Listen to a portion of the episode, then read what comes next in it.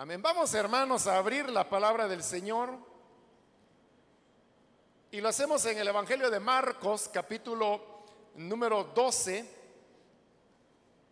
Los días martes hemos venido estudiando el Evangelio de Marcos y así hemos llegado hasta el capítulo 12 donde corresponde en esta oportunidad la lectura de la palabra de Dios. Si lo tiene listo, dice la palabra de Dios, Evangelio de Marcos, capítulo 12, versículo número 28 en adelante. Uno de los maestros de la ley se acercó y los oyó discutiendo. Al verlo bien que Jesús les había contestado, le preguntó, de todos los mandamientos, ¿Cuál es el más importante? El más importante es, oye Israel, el Señor nuestro Dios es el único Señor, contestó Jesús. Ama al Señor tu Dios con todo tu corazón, con toda tu alma, con toda tu mente y con todas tus fuerzas. El segundo es, ama a tu prójimo como a ti mismo. No hay otro mandamiento más importante que estos. Bien dicho, maestro, respondió el hombre. Tienes razón al decir que Dios es uno solo y que no hay otro fuera de él. Amarlo con todo el corazón, con todo el entendimiento, y con todas las fuerzas y amar al prójimo como a uno mismo es más importante que todos los holocaustos y sacrificios. Al ver Jesús que había respondido con inteligencia, le dijo, no estás lejos del reino de Dios. Y desde entonces nadie se atrevió a hacerle más preguntas. Amén. Hasta ahí dejamos la lectura. Pueden tomar sus asientos, por favor, hermanos.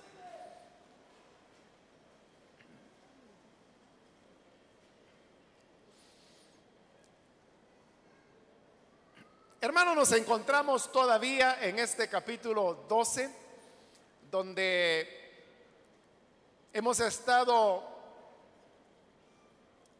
considerando las cinco confrontaciones que el Señor Jesús tuvo con fariseos, con saduceos, y ahora vemos que un escriba o maestro de la ley llega también para formularle al Señor su pregunta. Esta es ya la, quinta pregunta que le hacen y con la cual se va a poner punto final a los retos que los oponentes le han hecho al Señor Jesús. Ahora, recordemos que todo esto está ocurriendo en el templo en Jerusalén, a donde Jesús había llegado para enseñar. Todas las preguntas que le han hecho hasta este momento han sido preguntas que llevan una trampa en medio de ellas. Como por ejemplo la pregunta que si era lícito pagar impuestos al César. Lo vimos ya en su oportunidad que cualquier respuesta que el Señor diese, ya sea que Él dijera, sí hay que pagar tributos, o que dijera, no hay que pagar, Él siempre iba a quedar mal.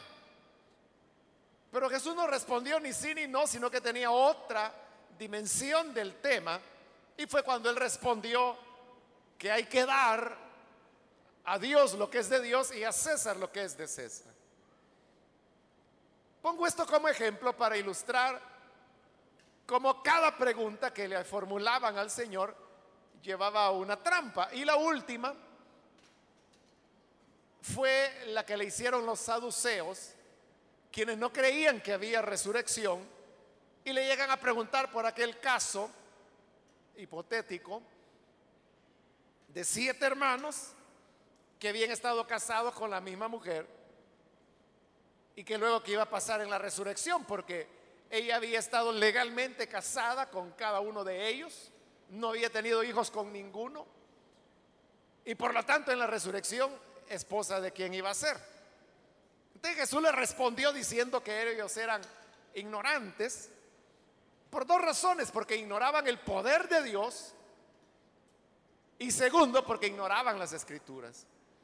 Te les explica que en la resurrección ya no habrán esposos ni las relaciones políticas o sanguíneas que podamos tener acá en la tierra, pues él dijo serán como ángeles. Y en cuanto al tema de la resurrección, él citó las palabras de la escritura en Éxodo, donde el Señor le dijo a Moisés, yo soy el Dios de Abraham, de Isaac y de Jacob. Eso lo explicamos ya en su momento. En esto estaba, en estas discusiones estaba el Señor, cuando de repente nos dice el versículo 28, uno de los maestros de la ley se acercó y los oyó discutiendo. Entonces vea que esto, hermanos, esta última pregunta no es una pregunta que lleve trampa. Y tampoco es una pregunta que se ha planeado. Porque en el caso de los saduceos, por ejemplo, ellos fueron enviados de parte de los fariseos.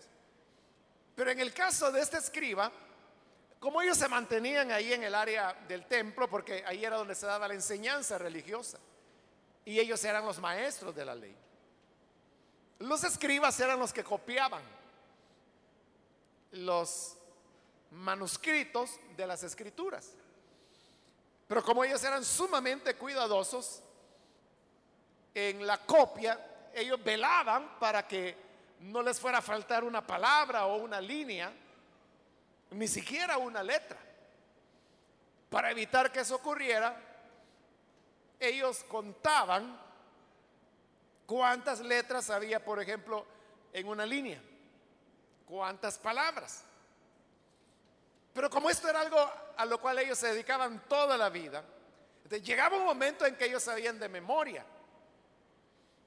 Y cualquier escriba le podía decir, por ejemplo, cuántas palabras, en hebreo por supuesto, cuántas palabras tenía el libro de Isaías. Y le podía decir también cuántas letras, porque se aprendían todo eso de memoria. Eso les daba un dominio de las escrituras que era lo que los constituía a ellos en maestros. Entonces este andaba por ahí cuando oyó que había una discusión, se acercó y en ese momento eran los saduceos los que le habían hecho la pregunta a él. Fíjese, todos los escribas eran fariseos. Es decir, que eran de la línea que creían que sí había resurrección. En tanto que los saduceos creían que no había resurrección. Pero como Jesús respondió con las escrituras, que sí Dios hablaba, que había vida después de la muerte. Porque Dios dijo a Moisés, yo soy, no le dijo, yo fui el Dios de Abraham, fui el Dios de Isaac, fui el Dios de Jacob. No, él dijo, yo soy el Dios de ellos. Y por eso el Señor dijo, Dios no es Dios de muertos, es Dios de vivos, porque delante de Él viven. Eso aclaraba que no era cierto lo que los saduceos decían, que con la muerte física terminaba la existencia humana. Entonces, como este maestro de la ley oyó y vio que Jesús había respondido bien y había respondido usando las escrituras. Sin estar planeado, sino que ahí de una manera espontánea, le surge a este maestro de hacerle una pregunta. Él no sabía que todas las preguntas que le estaban formulando llevaban trampa y eran con mala intención. Pero ahí dice el versículo 1, al verlo bien, que Jesús les había contestado, él se animó a preguntarle también. Y la pregunta que le hizo fue, de todos los mandamientos, ¿cuál es el más importante? Tal vez, hermanos, para nosotros la pregunta, ¿cuál es el mandamiento más importante? Quizás es algo que no nos lo hemos puesto a pensar, porque entendemos pues de que no, no se trata de eso la fe, de determinar cuál es el más importante. Sin embargo, para ellos sí era importante, porque ellos tenían un apego total a la ley de Moisés y ellos hablaban que en la ley de Moisés se encuentran 600, 613 mandamientos. Y dentro de ese número exacto, porque ya le expliqué que ellos eran enamorados, ¿verdad? De, de contar palabras, mandamientos, frases, letras. Habían contado que eran 613. Pero el saber el número había llevado a una discusión entre dos líneas principales que había en el judaísmo acerca de querer hacer una clasificación. ¿Qué mandamiento dependía del otro y por lo tanto cuál era el más importante? Y así ellos se habían ensarzado en esa clasificación que querían hacer y que cada quien defendía distintas clasificaciones por determinar qué era lo más importante. Entonces, ¿cómo el hombre vio que Jesús había respondido con sabiduría y apegado a las escrituras? Entonces él dijo, bueno, quiero saber la opinión de él. Y le pregunta, ¿cuál es el más importante de los mandamientos? En el versículo 29 tenemos que Jesús le responde, el más importante es, oye Israel, el Señor nuestro Dios es el único Señor. Vea que hasta ahí realmente Jesús no está respondiendo todavía la pregunta. La pregunta la va a responder en el siguiente versículo, en el 30, cuando Él dice que ama al Señor tu Dios con todo tu corazón. Ese es el más importante de los mandamientos. Sin embargo, antes de decir eso, es que él repite la expresión, oye Israel, el Señor nuestro Dios, el Señor uno es. Esta frase entre los judíos recibe el nombre de Shema. Y se llama Shema porque la palabra oye que es con la que empieza la frase, oye Israel, oye en hebreo se dice Shema. Y por eso es que la frase entera le llaman la Shema.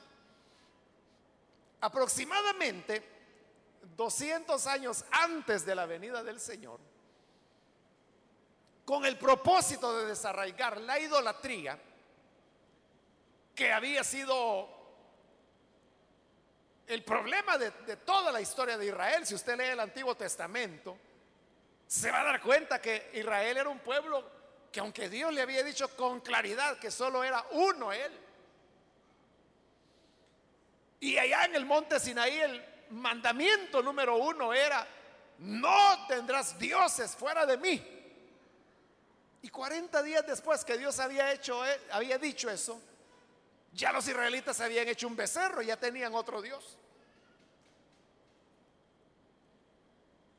Y Dios decía, cuando yo descendí sobre el Sinaí, ustedes no vieron ninguna imagen. Por lo tanto, no pueden decir, Dios es así, Dios es así, y por lo tanto le vamos a hacer una figura para representar lo que vimos. No, porque no vieron nada, dijo el Señor. Y es más, ese es el segundo mandamiento, no te harás imagen alguna de lo que está arriba en los cielos, en la tierra, ni debajo de la tierra. No te postrarás ante ellas ni le rendirás culto. Pero a pesar de esas instrucciones tan claras, y si usted ha leído el, el Antiguo Testamento, sabrá que la historia de Israel no solo fue el becerro de oro allá en el Sinaí, eso fue la primera rebelión. Pero toda la historia de Israel es idolatría tras idolatría, idolatría tras idolatría. Y uno a veces dice, bueno, y esta gente no entendía. Es que tenían la cabeza más dura que una piedra. ¿Qué era lo que pasaba con ellos? Pero durante el periodo intertestamentario, que es el que va entre el Antiguo y el Nuevo Testamento, aproximadamente 400 años, es donde se desarraiga la idolatría. Porque usted ve en el Nuevo Testamento, no hay ni un ídolo en Israel. ¿Y sabe quiénes fueron los que erradicaron finalmente la idolatría que era histórica, que por siglos había practicado Israel? Fueron los escribas. O sea, los escribas comenzaron muy bien. Pero en la época de Jesús ya eran lo que vemos en el Nuevo Testamento. Entonces le decía que aproximadamente unos 200 años antes de la venida del Señor, con el fin de erradicar la idolatría, fue que los judíos tomaron la Shema y la recitaban todos los días, por la mañana y por la tarde. Entonces, todos los días ellos estaban repitiendo la Shema. ¿Y qué es lo que dice la Shema? Oye Israel, el Señor nuestro Dios, el Señor uno es. usted puede ver que la idea central de la Shema es que Dios es uno, es decir, solo hay uno. No hay dos, no hay tres, no hay cuatro dioses. Ahora, es interesante que si a Jesús le han preguntado cuál es el primer mandamiento, y él va a decir después que es amar a Dios, ¿Qué razón había para que él introdujera la Shema?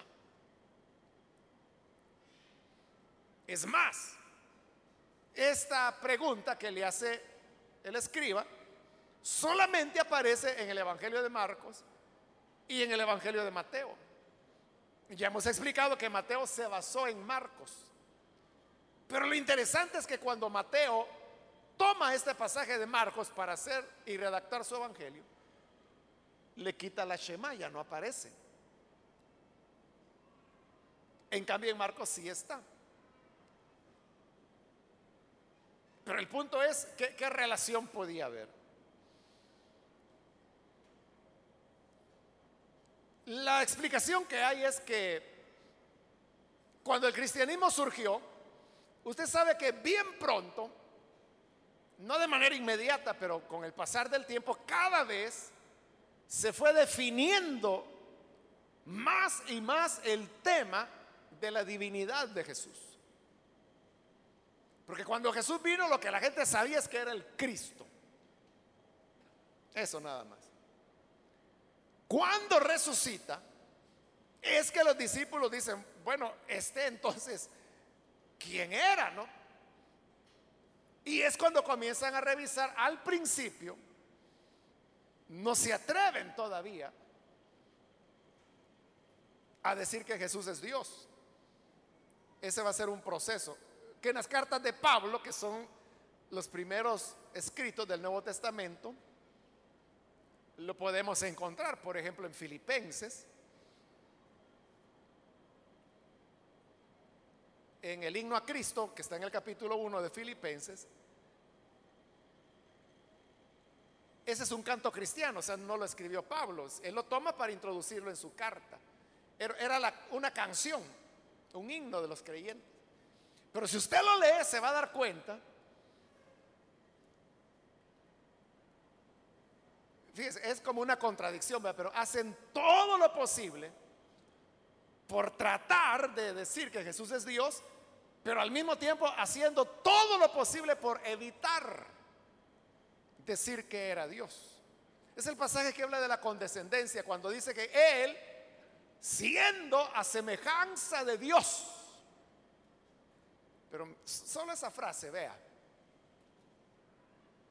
por un lado no se atreve a decir que Él era Dios, porque bien pudo decir, Él, siendo Dios, se despojó a sí mismo, pero no dice eso, sino que dice, siendo a la semejanza de Dios. No se atreve a decir que es Dios, se atreve a decir que es semejante a Él. Pero entonces decir que es semejante a Dios es ponerlo al lado de Dios. Por eso le digo, es un gran esfuerzo por exaltar a Jesús lo más cerca de la divinidad que se pueda, pero a la vez un gran esfuerzo por no decir que Él es Dios. Pero ese es en ese momento. Posteriormente, cuando Pablo escribe Romanos, que se considera su última carta auténtica,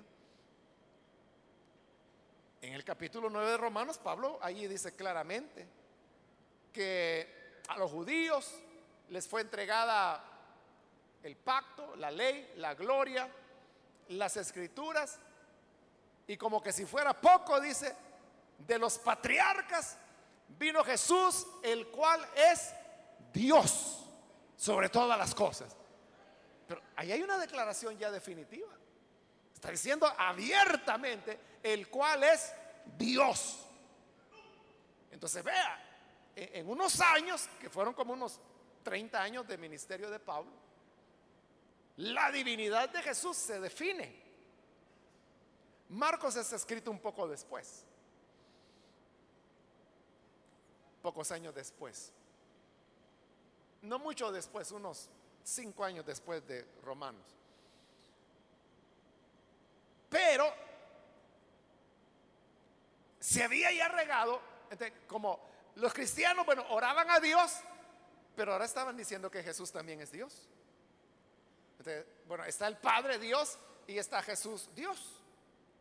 los enemigos los acusaban que eran politeístas, que creían en varios dioses. se cree que para desmentir eso es que ponen en boca de Jesús la Shema. Porque al, repetir el Señor la Shema, está haciendo la confesión que solo hay un Dios. Porque eso es todo lo que dice la Shema. Oye Israel, el Señor nuestro Dios, el Señor uno es. O sea, eso uno lo puede resumir en, oye Israel, el Señor es uno. O sea, único, no hay otro.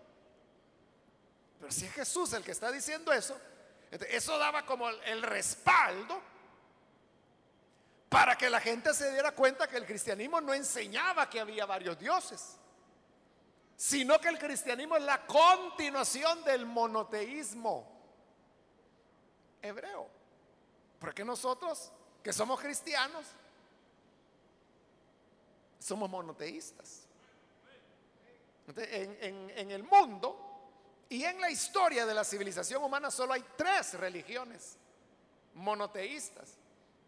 El judaísmo, que es el de Moisés, el cristianismo, que lo hereda del hebraísmo o del judaísmo, y el otro es el islam, que creen en un solo Dios.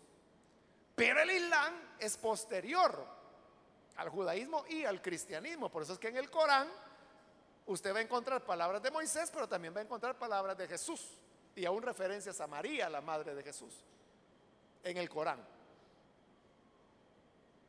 Obviamente uno podría decir, bueno, el monoteísmo nació con Moisés, porque Dios se lo reveló, obviamente. Lo heredó el cristianismo y luego el Islam lo hereda del cristianismo. Y así es como son las únicas tres religiones monoteístas que existen en actualidad por cierto, pues mayoritarias las tres, sobre todo el cristianismo y el islamismo. E históricamente también no ha habido ninguna otra religión que haya sido monoteísta. Pero bien, habiendo ya declarado que el Señor es uno, hoy sí viene la respuesta. Que aquí es donde comienza para Mateo la respuesta de Jesús. Entonces dice, ama al Señor tu Dios, que es uno con todo tu corazón, con toda tu alma, con toda tu mente y con todas tus fuerzas. Estas palabras no son de Jesús. Esas palabras son de Deuteronomio. Ahí se encuentran. Jesús está repitiendo lo que Deuteronomio dice, con una diferencia. Y es que de acuerdo a Marcos, Jesús añadió con toda tu mente lo cual no aparece en Deuteronomio. En Deuteronomio solo dice que hay que amar a Dios con todo el corazón, con todo el alma y con todas las fuerzas, nada más. Pero aquí, según Marcos, Jesús le añadió con toda tu mente. Ahora, aquí hermano no se trata de comenzar a decir a qué se refiere con corazón, a qué se refiere con mente, a qué se refiere con fuerzas. O sea, no es esa la idea. Cuando repite y acumula estas cosas, diciendo tu corazón, tu alma, tu mente, tus fuerzas, la idea es una, y es que a Dios hay que amarle con todo. Con todo lo que a usted se le ocurra. Pero hay que amarlo de manera absoluta. El más grande mandamiento, el más importante, es amar a Dios. Pero vea, al decir el primer mandamiento, no está hablando primero en el sentido que después hay un segundo, un tercero. Entonces vamos a ver quién se lleva el primer lugar. No es en ese sentido. Es en el sentido de cuál es el más importante. O sea, toda la ley, si esos 613 mandamientos los pudiéramos resumir en una sola cosa para que yo no tenga que aprenderme los 613, ¿cuál sería ese único mandamiento? El más importante. Jesús dijo, es que ames al Señor con todos tus afectos, con todo tu corazón, con toda tu alma, con toda tu mente, con todas tus fuerzas. Ese es el primer mandamiento. ¿Por qué razón? Porque el amor a Dios garantiza el cumplimiento de los demás mandamientos.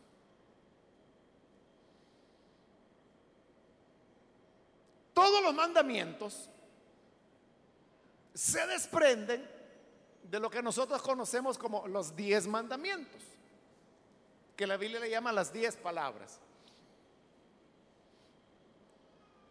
Pero si vemos uno por uno los mandamientos, usted se va a dar cuenta que todos ellos se cumplirían si la persona ama a Dios. El primer mandamiento es no tendrás otros dioses aparte de mí. Si usted ama a Dios, ¿cómo va a tener otro Dios?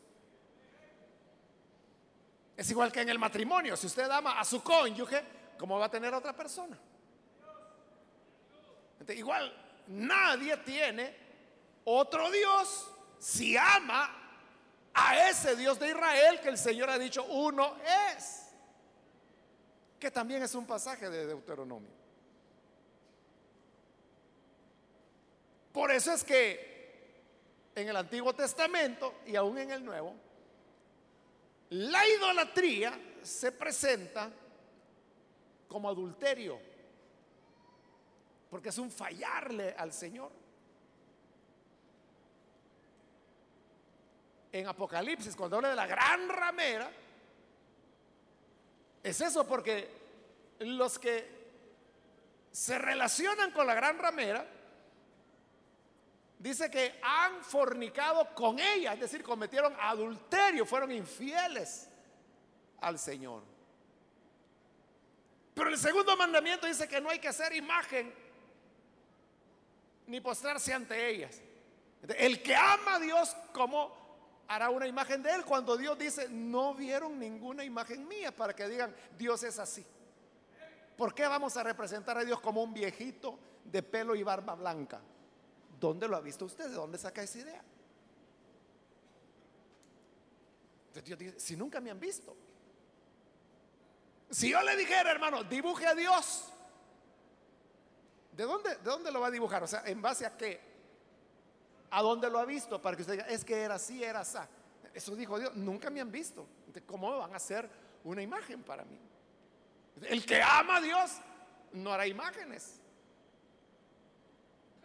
Y así, hermanos, van avanzando los mandamientos. Pero todo se resume que el que ama a Dios cumple con todo. Entonces, vea, nosotros hermanos tenemos que preocuparnos por amar a Dios. Pero quiero dar el siguiente paso porque es lo que Jesús hizo. En el versículo 31 no le habían preguntado, pero él dice, el segundo, se le había dicho cuál era el más importante. Ahora, el segundo dice es ama a tu prójimo como a ti mismo. Y eso no es otro invento de Jesús, sino que son palabras que él está tomando de Levítico. Y ahora sí Jesús habla de sí mismo y dice, no hay otro mandamiento más importante que estos. ¿Por qué el Señor añade el amor al prójimo? Porque la segunda parte de las diez palabras se refieren al prójimo. No mentirás, no robarás, no matarás, no cometerás adulterio, no codiciarás ningún bien de tu prójimo. Pero yo le pregunto, el que roba, ¿usted cree que roba porque ama a quien le está robando? No, ¿verdad? O sea, porque si lo amara no le robara lo que es de él. El que mata, mata al que ama. No, ama al que odia. Por eso es que en Mateo Jesús habrá de decir, oyeron que Moisés dijo, no matarás. Y los fariseos estaban felices porque nadie los podía acusar de asesinato, nunca habían matado a nadie. Pero el Señor dijo, pero yo digo esto, que el que se enoje contra su hermano, tienen que juzgarlo como un criminal. ¿Por qué? Porque es el enojo, es el sentimiento negativo, el que lleva al asesinato. Y aunque yo no haya matado, pero si rechazo y tengo desprecio hacia una persona o me enojo con una persona, ya tengo las condiciones del corazón que están en el que mata. Y por eso el Señor dijo que el que se enoja contra su hermano, que lo juzguen como asesino.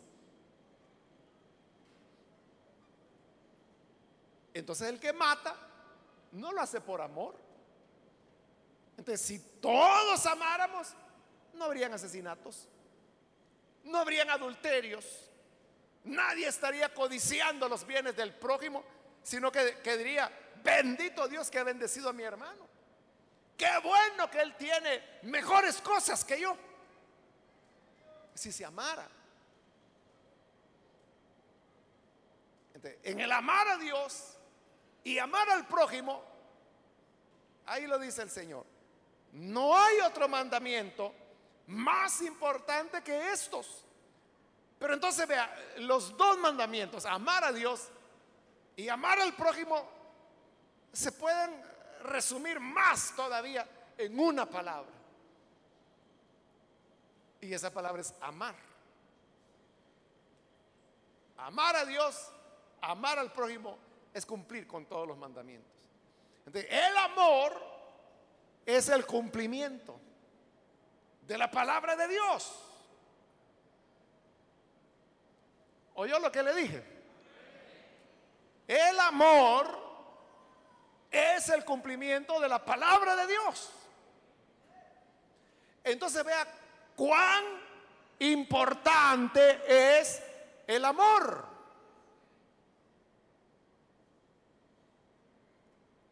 Y vea, es lo que la gente dice que más les cuesta. Porque usted puede hablar del infierno, del cielo, del diablo, de los ángeles, de lo que quiera. Y la gente estará diciendo, amén, amén, así es hermano. Pero si usted en algún momento dice, hay que perdonar al que nos hace daño, la gente le va a empezar a decir, eso sí que cuesta. Que Dios nos ayude. Eso está difícil. ¿De cuál es el problema? Que no hay amor.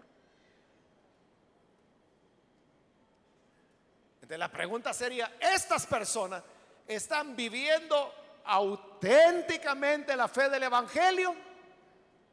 La respuesta es no. Y pueden ser muy religiosos, muy diáconos, muchos privilegios pueden tener.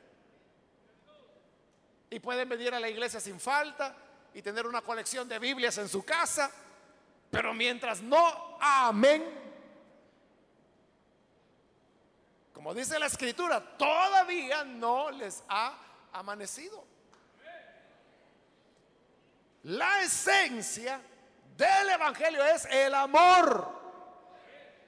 Por eso le pregunté que si me había oído. Porque el amor es la clave. Amar a Dios, amar al prójimo. La fe se trata del amor. Todo lo del Evangelio es amor cuando hay envidias entre personas, o a veces hay quienes ocupan los privilegios para humillar a otros, para marginarlos, esa persona deberían quitarle el privilegio ya. Porque no es creyente, no está amando. Los privilegios no son para enseñorearse y mucho menos para expresar los sentimientos pecaminosos que la persona tiene. Los privilegios son para servir. Y el que sirve debe servir por amor para que el servicio sea auténtico. Y si usted dice, no, pero yo amo a mi diosecito, yo amo a mi colochito, yo amo a mi diosito lindo, precioso, encantador. Pero si no amas al prójimo, es falso, es mentira. Por eso es que la carta de Juan dice, ¿cómo puedes decir que amas a Dios a quien no ves? Si a tu prójimo que sí lo ves, no lo puedes amar. Es más, amamos a Dios cuando amamos a nuestro prójimo. Claro, nuestro prójimo no es perfecto.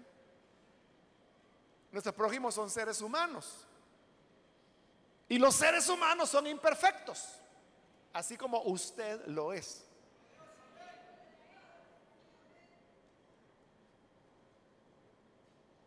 El amor recibe a las personas tal y como son.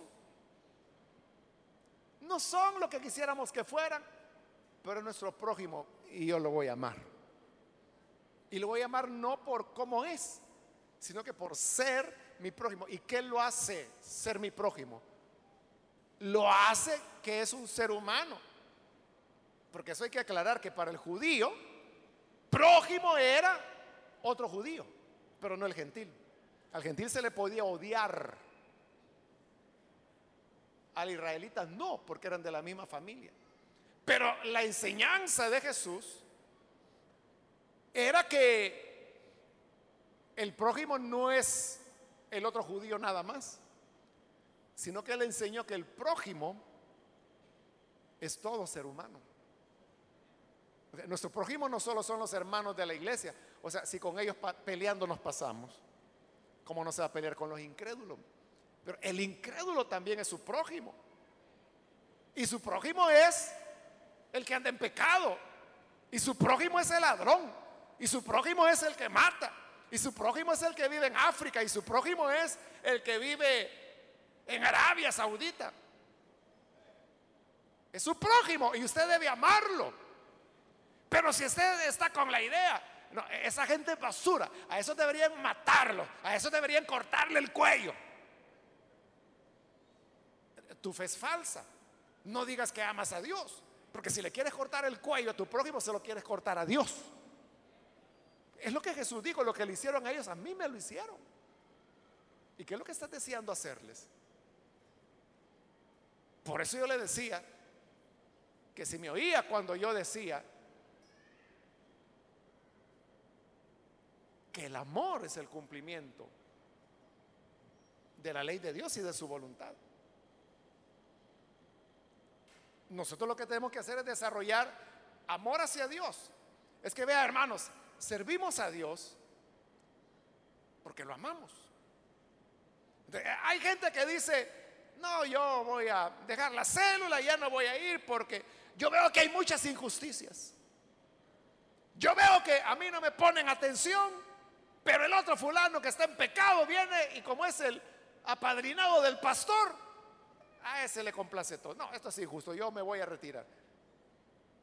Esa persona no está amando a Dios. O sea, porque lo que hace lo hace no por amor a Dios, lo hace porque quiere ser bien tratado. Porque por eso dice que va a renunciar, porque no lo están tratando justamente. Pero el que ama a Dios no anda en busca de eso.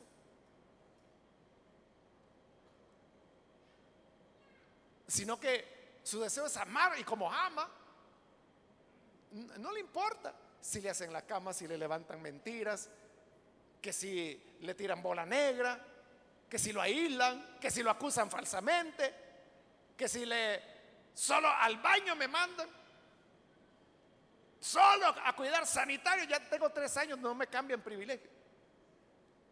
Pero si amas a Dios, lo que haces lo harás con mucho amor. Porque lo haces por amor, no por recompensas.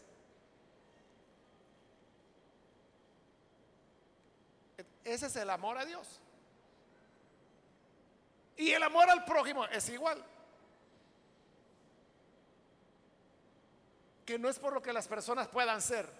Por eso Jesús dijo, amarás a tu enemigo. Vaya, ¿qué más claro lo quiere? Y usted puede decir, pero mire, es que Usted no sabe cómo me ataca. Usted no sabe lo que dice de mí. Usted no sabe todo lo que me ha hecho. Usted no sabe las bolsadas de basura que me llega a poner a la puerta de la casa. Usted no sabe lo que le dice a mis hijos. A mí que me diga lo que quiera, pero a mis hijos que no me los toque. ¿Por qué hace esa persona eso? Porque es tu enemigo. ¿Y qué hay que hacer con los enemigos? Decirles, bueno, yo soy cristiano, pero también soy hombre. Ya te voy a enseñar quién es. No es para eso el enemigo. Jesús dijo que el enemigo es para amarlo. la persona que no puede amar, por eso es que anda en pecado. ¿Por qué un hombre cometerá adulterio con una persona? Porque no la ama. Primero, no ama a su esposa, ni ama a la otra, porque le está faltando el respeto a esa persona. Y le está faltando el respeto a su esposa. Por eso comete adulterio, porque nunca aprendió a amar. Pero si aprendiese a amar, pudiera ser que la otra persona hasta se le ande insinuando. Y pudiera ser que es una belleza. Pero como ama, no le importa que aquella sea mis universo. Prefiere a aquella con la cual se comprometió delante de Dios y de la iglesia que fue testigo a renunciar a todas las demás para amarla a ella en las buenas y en las malas hasta que la muerte lo separe o hasta que Cristo venga por su iglesia. Ese es amor.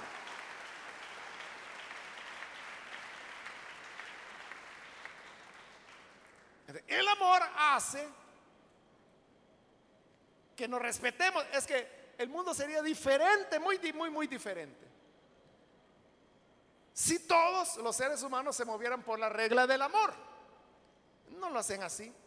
Pero los cristianos somos llamados. Por eso el Señor dijo, este es el mandamiento más importante. Amar a Dios y amar al prójimo. Si usted ha entendido cómo el amor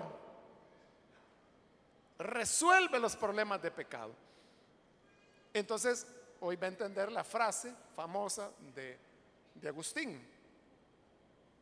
Agustín dijo, ama y haz lo que quieras.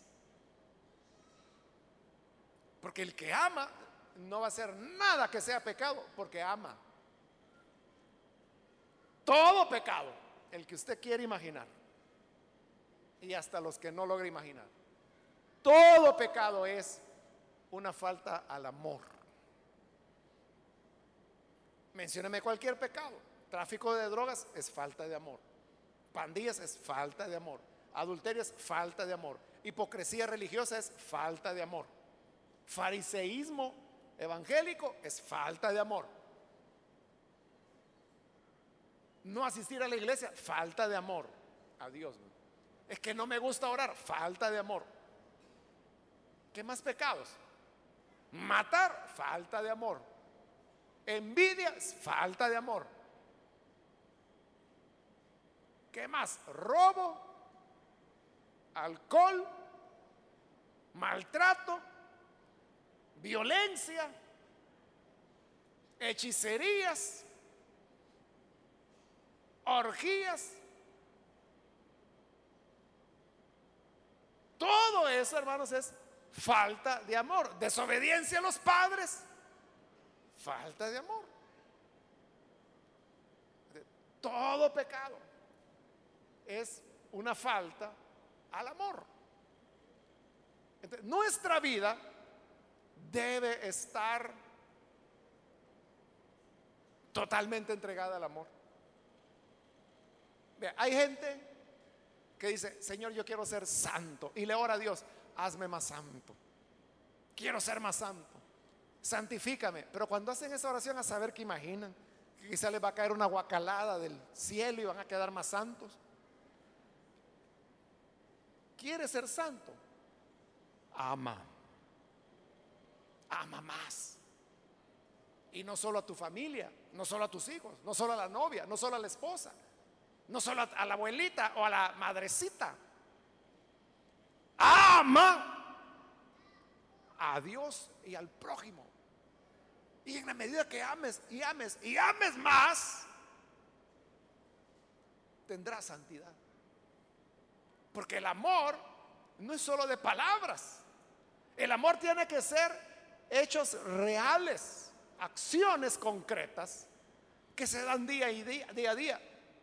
Como dice Efesios, Cristo amó a la iglesia. ¿Y qué hizo cuando le amó? Le mandó un papelito donde le decía, te quiero mucho, le dibujó un corazoncito y se la mandó. Eso hizo Jesús con la iglesia. Dice, Cristo amó a la iglesia y le envió un ramo de flores. No, lo que dice la Biblia es, Cristo amó a la iglesia y se entregó por ella. Es una acción concreta de entrega, de rendimiento. Cuando amamos a Dios nos rendimos a Él. Cuando amamos al prójimo nos rendimos a Él. Y usted, es que si yo me rindo a otra persona, me va a agarrar de pato. Si tú amas, no te importa. No te importa. Seguirás amando. Cuando Jesús respondió esto, el maestro de la ley, dice el versículo 32, bien dicho maestro, tienes razón al decir que Dios es uno solo y que no hay otra fuera de Él, amarlo con todo el corazón, con todo el entendimiento, con todas las fuerzas. Y amar al prójimo como a uno mismo es más importante que todos los holocaustos y sacrificios. Hay gente que anda preocupada diciendo, hermano, y cuando uno va a una vigilia puede llegar a dormir a la casa más importante que todos los sacrificios es que ames a Dios con todo tu corazón, con todas tus fuerzas y a tu prójimo como a ti mismo. Eso vale más para Dios que si pasas desvelándote por tres días y no duermes, pero continúas odiando a tu vecino o a tu suegra o qué sé yo a quién. Hay personas que se, preocupan por cosas que no tienen que preocuparse. Ahí andan preguntando cosas como, hermano, y cuando el anticristo venga, ¿de, qué país va, va, a salir? ¿Qué te importa? Claro, si ya ni va a estar usted cuando eso ocurra. Lo que importa es, amas a tu prójimo que está a tu lado amas a Dios. Eso es lo que tenemos que preguntarnos. Y el hombre le dijo, eso, esas dos cosas, maestro, que acabas de decir, es más importante que todos los holocaustos y sacrificios. Hay gente que dice, hay que orar de pie o de rodillas, hay que cantar, levantando las manos o no. están preguntando tonteras. A Dios no le importa eso. Más importante, dijo el maestro de la ley, más que todos los holocaustos, más que todos los sacrificios, son esos dos mandamientos, amar a Dios y al prójimo. Y dice el versículo 34, al ver Jesús que había respondido con inteligencia, Jesús dijo, este entendió. Entonces le dijo, no estás lejos del reino de Dios. Porque ese es el reino de Dios. El reino de Dios es un reino de amor. Es un reino de perdón. Y si el hombre había entendido que amar a Dios y amar al prójimo es más importante que todas las fórmulas religiosas, entonces estaba cerca del reino de Dios. Y de eso depende que nosotros estemos cerca o lejos del reino de Dios. La medida de nuestro amor. Y la última frase dice que después de eso, nadie se atrevió a hacerle más preguntas a Jesús. Porque los que le preguntaban peor salían. Avergonzados quedaban. Ya mejor, mejor ya no le preguntemos. Como ya no le preguntan a Jesús, ah, entonces hoy yo le voy a preguntar a ustedes.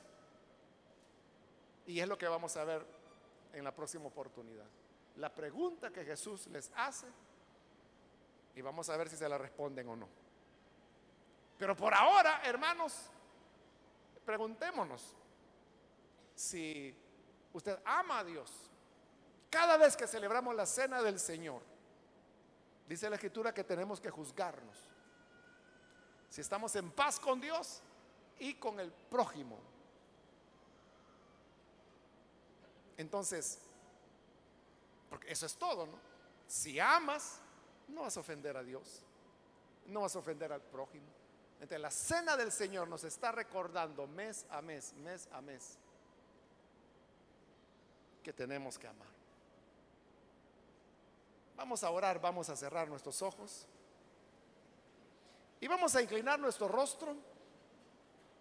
Antes de hacer la oración, yo quiero invitar si hay con nosotros amigos o amigas que todavía no han recibido al Señor Jesús como Salvador.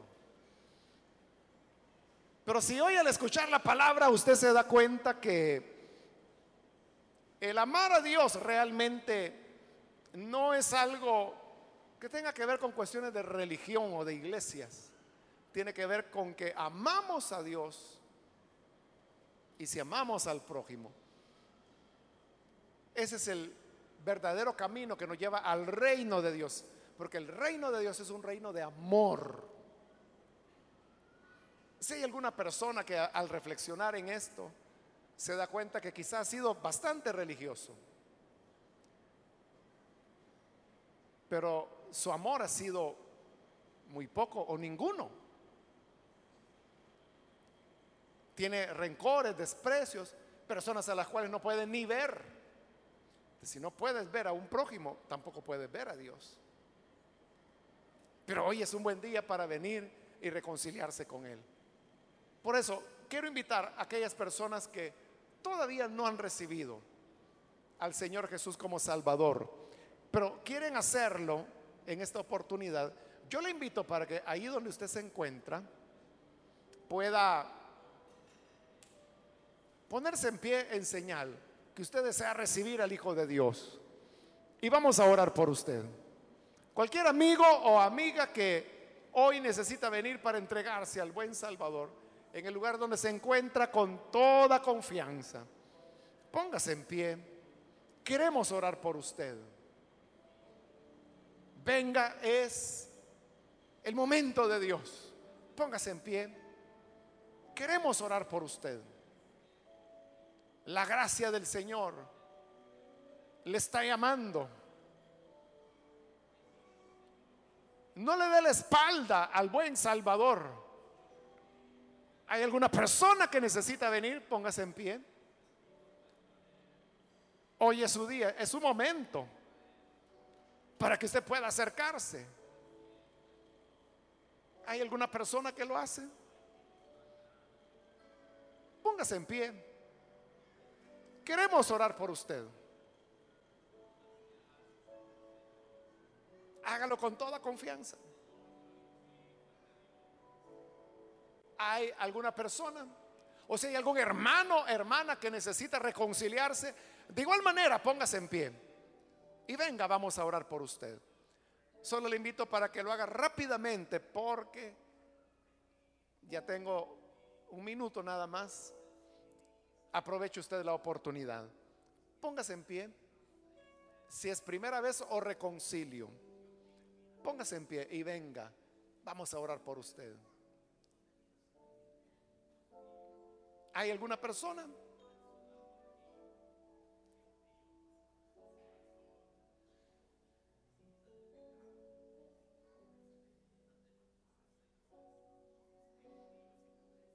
Hermanos, cada uno de nosotros examinémonos. Y la gran pregunta es, ¿cómo está mi amor? ¿Amo a Dios como la más grande pasión en mi vida? ¿Más que a padre, que a madre, que a hijos, que a tierras, que a trabajos? ¿Lo amo más a Él? ¿Y a mi prójimo? ¿Lo amo como a mí mismo?